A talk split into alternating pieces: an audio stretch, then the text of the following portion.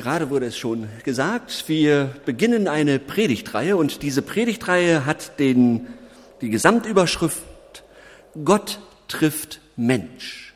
Gott trifft Mensch. Und heute soll es darum gehen, auf Jesus hören. Ich beginne mit einem Bild. Beginne ich mit einem Bild? Ja, genau. Vielleicht kennen das manche von euch, diese Müdigkeit. Diese Müdigkeit. Für manche setzt sie ein, wenn die Predigt beginnt. Für andere setzt sie ein im Frühjahr und für andere ist sie ganzjährig vorhanden. Und Ärzte empfehlen schlicht und ergreifend rausgehen, aktiv sein, Stress abbauen, regelmäßig entspannen, äh, gesundes Normalgewicht ansteuern. Manche erleben solch eine Müdigkeit auch im Glauben tatsächlich. Da höre ich von nicht wenigen, und ich selbst kenne das auch gut, dass man gebetsmüde werden kann. Also, so etwas kann es tatsächlich auch im Glauben geben. Klingt komisch, ist aber tatsächlich so. Gebetsmüde, das sind äh, Menschen, die nicht mehr beten mögen, die genug haben, die es leid sind, die daran leiden, Gott immer und immer wieder dieselben Sachen zu sagen. Die meinen, Gott noch motivieren zu müssten, dass er doch jetzt endlich mal in die Puschen kommt. Ja, und deshalb wird gebetet oder irgendwann dann mal nicht mehr. Man will dann aber auch eine bestimmte Antwort vielleicht hören und wenn die nicht kommt, weil Gott etwas anderes sagen möchte, dann hören sie irgendwann einmal auf. Da will Gott etwas anderes antworten und man erwartet etwas anderes. Die Empfehlung wäre, hör damit auf, Gott zu erzählen, was er doch schon längst weiß. Hör damit auf, Gott zu erzählen, was er schon längst weiß. Lade ihn stattdessen ausdrücklich ein, mit dir zu reden. Rede du, Herr, ich höre.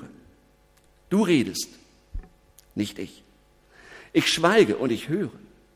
Ich bin einfach nur da in deiner Gegenwart, ganz und gar gegenwärtig. Jesus, ich möchte das mal aushalten.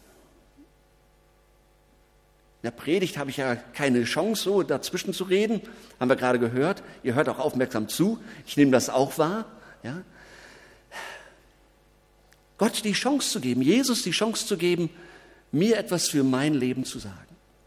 Nicht nur durch das, was ich sage, sondern dass das, was gesagt wird, auch einsickert bei uns ins Herz und ich es als Wort Gottes für mich persönlich annehme. Rede du, mein Vater, heute zu mir. Jesus, ich bin bereit zu hören, bereit auf dich zu hören. Ich höre mit dem auf, was mich so beschäftigt, um auf dich zu hören, um dich hören zu können. Dann gibt es neben dem Gebetsmüden, gibt es auch die, Gebet, äh, die Bibelmüden Menschen, und wie wir auf Jesus hören können, darum soll es heute gehen. Alle medizinischen Ratgeber sagen, versuche an jedem Tag mindestens 15 Minuten Stille zu finden, nichts zu tun. Also alles runterfahren. Handy aus, Computer aus, Fernseher aus damit du zu dir selbst kommst. Klasse Idee. Und Christen sagen, ich komme zu mir selbst und sogar noch viel besser, ich komme zu Gott. Und Gott kommt zu mir. Da komme ich zu Gott, da rede ich mit ihm, da kläre ich Wesentliches für mein Leben. Und wer Jesus hören möchte, der kommt ja an der Bibel nicht vorbei.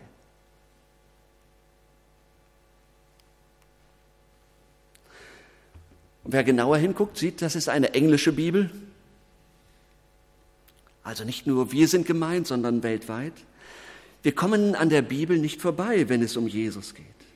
Denn in der Bibel offenbart sich Gott, der Vater und Jesus Christus, sein Sohn. Jesus gibt sich uns zu erkennen, lässt von sich hören. In der Bibel entdecken wir seine Stimme, sein Reden, seinen Zuspruch und seinen Anspruch. Und deshalb wird dieses Buch auch Wort Gottes genannt. Und vermutlich hat es irgendwann im Leben von uns allen einmal solch eine Zeit gegeben, in der wir nichts anderes so schön fanden, wie uns Jesus hinzuhalten. Unser Leben Jesus hinzuhalten. Und wir haben das gespürt. Hier ist die Quelle für mein Leben. Die Quelle für sprudelnde Erkenntnis, der Gottesbegegnung und der Gotteserfahrung. Wie ein trockener Schwamm waren wir begierig darauf, Gott zu hören, Gottes Wort zu hören, ihn in Anspruch zu nehmen, seinen Zuspruch aufzusaugen, immer mehr von Jesus zu hören. Aber manchmal ist das leider so, je mehr Jahre des Glaubens ins Land gehen und je mehr Jahre wir haben, desto mehr scheint es, als wenn die Faszination der Bibel uns verloren geht. Ich entdecke das bei mir, ich höre das von anderen. Die Quelle ist irgendwie versiegt, vertrocknet, viel mehr als solch ein kleiner Rinnsal scheint da nicht mehr zu kommen. Ähm, ja, irgendwie, was wir seit 30, 40, 50 Jahren schon alles gehört haben, bei je, von Jesus gelesen haben, immer dasselbe, nichts Neues kenne ich schon. Und das ist die Einstellung, mit der bibelmüde Menschen die Bibel lesen, beziehungsweise dann eben irgendwann mal nicht mehr lesen. Aufhören, Bibel zu lesen. Kenne ich doch schon, ich weiß doch Bescheid. Und damit begibt sich die Beziehung zu Jesus auf ein dünnes Eis. Und ich merke das bei mir selbst, Je weniger ich in der Bibel lese, je weniger ich bete, desto dünner wird die Beziehung zu Jesus. Natürlich weiß ich, dass Jesus auch an anderen Stellen zu finden ist und sich immer wieder auch zu Gehör bringen kann. Natürlich. Aber wie gut, dass Jesus auch andere Wege hat, um mich zu erreichen. Aber ist euch etwas aufgefallen? Hier geraten gerade zwei Begriffe durcheinander. Ich rede davon, die Bibel zu lesen. Dabei soll es doch um das Hören gehen. Auf Jesus hören. Das ist der springende Punkt, da liegt der Hase im Pfeffer. Statt Gottes Wort zu hören, lesen wir es. Meistens. Häufiger lesen wir Gottes Wort, statt es zu hören. Und ich sage jetzt nichts ausdrücklich, nichts gegens Bibellesen. Ich wäre ja verrückt, ja, wenn ich es machen würde. Ganz bewusst nicht gegens Bibellesen. Aber wir beherrschen die Kunst, die Menschen früher nicht kannten. Wir beherrschen die Kunst, mit den Augen zu lesen, lautlos, ohne dass die Lippen dabei die Buchstaben formen, die unsere Augen lesen und die unser Hirn zu Worten zusammensetzt. Wir können stumm lesen, lesen, ohne dabei zu sprechen. Und ich glaube, dabei geht uns Entscheidendes verloren. Zwischen Gott und uns geht sehr viel mehr verloren, als wir ahnen oder uns vorstellen, wenn wir nur lesen und nicht sprechen und hören. Ein Beispiel. Vor kurzem wurde zur Männerzeit eingeladen. Ich gucke in meinen Kalender und weiß, da bin ich zur diamantenen Hochzeit von Tante und Onkel. Die Einladung zur Männerzeit hatten auch 15 bis 20 andere Männer gekriegt, gleichlautende identische E-Mails. Datum, Uhrzeit, Ort. Jetzt hatte sich irgendwas geändert. Stefan schickte eine Mail raus, Fast alle waren dadurch auf dem neuesten Stand und würden richtig kommen. Nur einer hatte beim Lesen von Männerzeit gleich gedacht, das kenne ich ja schon, Tante und Onkel feiern und ich mit ihnen. Weiß ich ja schon, was sonst noch in der Mail steht. Und während ich mich daran erinnerte, überflogen meine Augen einfach Buchstaben, sag ich mal so. Und ich meldete mich entsprechend ab. In der Mail stand äh, unglücklicherweise, dass die, das Treffen verschoben wurde und nicht stattfindet. Ich meldete mich also von einem Treffen ab, das gar nicht stattgefunden hat. Hm. Warum? Ich weiß doch Bescheid. Mir kann doch keiner mehr was erzählen. Habe ich doch woanders schon gehört. Da kommt doch nichts Neues mehr. Also wenn, wenn da Männerzeit steht, weiß ich, ja, wird nur einfach nochmal bestätigt. Vielleicht kennt ihr solche Situationen auch. Kenne ich schon. Ich weiß doch Bescheid. Man nimmt nur wahr, was man erwartet. Diese Geschichte in der Bibel, ach, die kenne ich doch schon. Die kenne ich auswendig als wenn das ein Makel wäre, biblische Geschichten auswendig zu können. Dafür waren sie gedacht, dass man sie auswendig hatte und im Herzen tragen konnte. Aber genau so lesen viele Christen die Bibel. Kenne ich schon, ich weiß Bescheid. Und man nimmt nicht mehr wahr, was dort steht, sondern man nimmt wahr, was man erwartet. Ja? Und da man nichts Neues, nichts Überraschendes, nichts Unerwartetes erwartet, entdeckt man tatsächlich nichts Neues mehr. Besser überhören wir Überraschendes und Unerwartetes. Ein Verwandter von mir sagte, als er etwas über 70 Jahre alt war und ein junger Pastor in der Kirchengemeinde anfing, dass er jetzt nicht mehr zum Gottesdienst gehen wird. Sein Argument, was soll der mir schon noch Neues sagen? Ja? Also, wenn wir die Bibel ausschließlich lautlos und stumm lesen, anstatt dem Wort Gottes eine Stimme zu geben, geht viel mehr verloren als nur eine Information. Denn das Anliegen des Wortes Gottes ist nicht, mich zu informieren zu wollen. Das ist kein Informationsbuch über den Glauben, auch kein Informationsbuch über irgendwelche politischen Verhältnisse von 1000 vor Christus bis 900 nach Christ, bis 90 nach Christus. Das ist auch kein Geschichtsbuch. Das ist keine Sammlung von in der Vergangenheit äh, äh, abgeschlossenen Geschichten, sondern damit spricht Gott dich an. Heute. Das ist das Geheimnis des Wortes Gottes, dass es ein lebendiges Wort ist. Wenn ich die Bibel lese, spricht sie heute zu mir, obwohl sie schon so alt ist. Du bist gemeint, du bist gefragt, du bist angesprochen und herausgefordert. Du stehst mittendrin, du stehst mitten in der Geschichte und in den Geschichten, und zwar als der, der du heute bist. Wenn du davon liest, dass Jesus vor einem Blinden steht und ihn fragt, was willst du? Was soll ich für dich tun? Dann muss ich doch nicht dauernd denken, Mensch, das wäre doch auch mal cool, wenn Jesus mich mal ansprechen würde. Da warte ich jetzt schon die ganze Zeit drauf. Wenn er mir das mal deutlich sagt, was jetzt dran ist.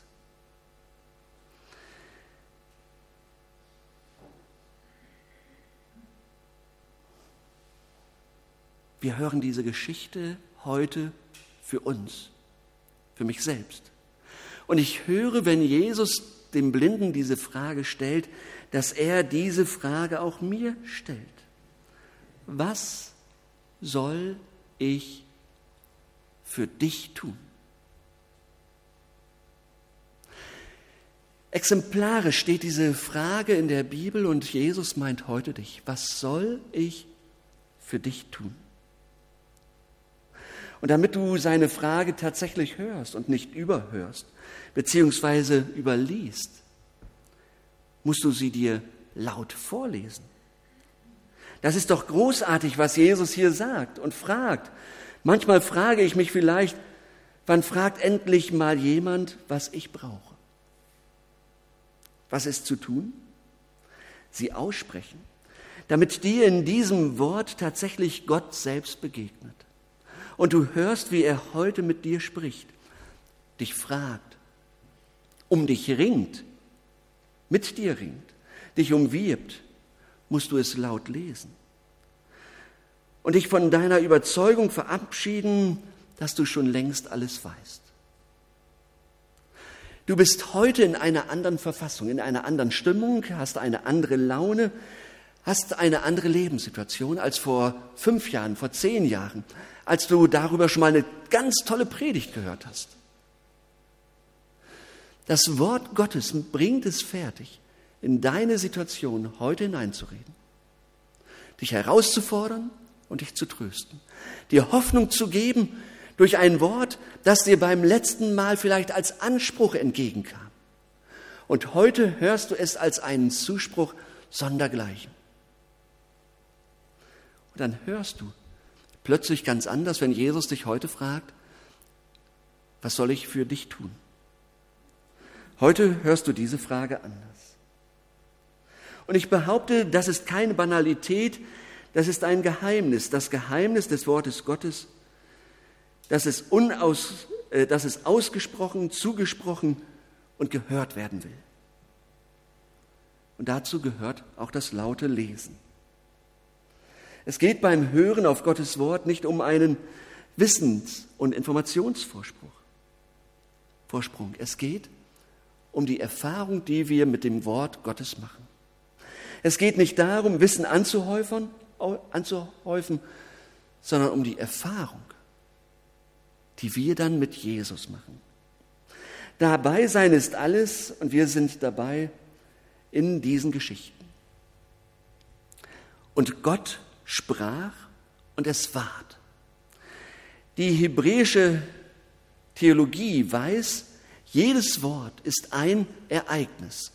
Wenn Gott sagt, äh, oder wenn es, ja, ähm, oder jedes Wort ist ein Ereignis. Es trägt die Kraft in sich, diese Power, den Inhalt, den es beim Namen nennt, auch gleich mit. Wenn Gott Licht sagt, dann wird es hell. Das Wort Gottes hat diese Kraft in sich. Und damit wird Gottes Wort, damit dieses Wort wirkt, braucht es Zeit. Gottes Wort braucht seinen Raum, damit es sich entfalten, damit es gehört werden kann. Wie also schaffen wir Gott einen weiten Raum, damit er sich durch sein Wort bei uns melden kann? Sicherlich nicht dadurch, dass wir noch schnell die stille Zeit machen oder noch schnell beten, noch schnell die Losung lesen. Das ist verräterisch. Und ich meine mich selbst damit, ja. Wie oft habe ich das selbst schon gesagt und werde es wahrscheinlich auch in Zukunft ab und zu machen, weil mir es rausrutscht. Ich will es anders. Auf Jesus hören. Das ist die Überschrift für heute. Hören, was Gottes Wort in mir zum Klingen bringt. Dahinter steckt folgendes Bild. Ich stelle mir vor, mein Innerstes ist eine Glocke. Jedes einzelne Wort Gottes ist ein anderer Klöppel, der meine innere Glocke anschlägt und diese Glocke zum Klingen bringt manchmal laut und manchmal sehr leise, beruhigend und manchmal aufschreckend, fast verstörend. Und ich höre einfach hin und nehme wahr, was da beim Hören des, der Worte Gottes in mir anklingt. Das möchte ich gerne heute mit euch einmal ausprobieren. Ihr müsst nichts tun, nur hinhören.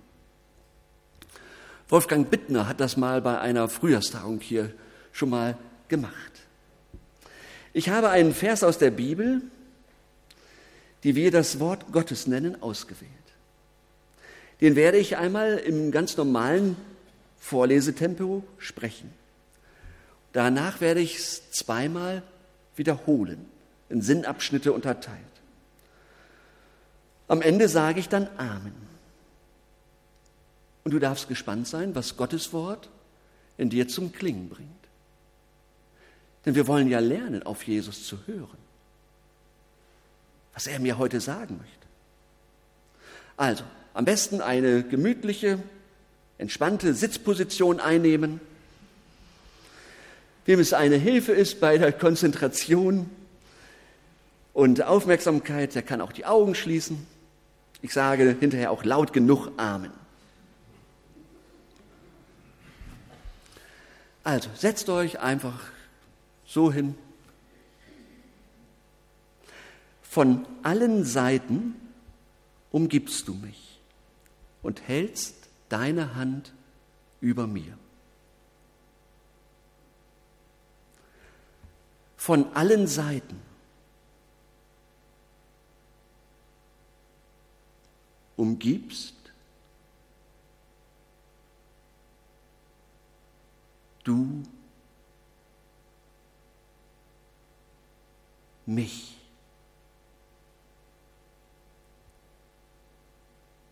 Und hältst deine Hand über mir. Von allen Seiten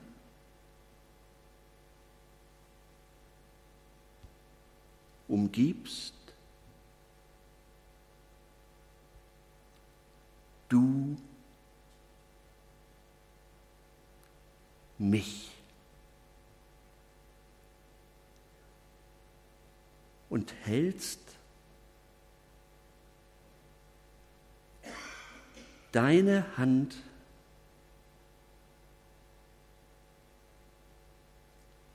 über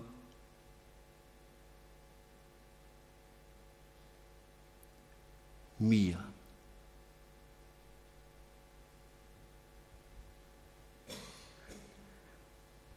Amen.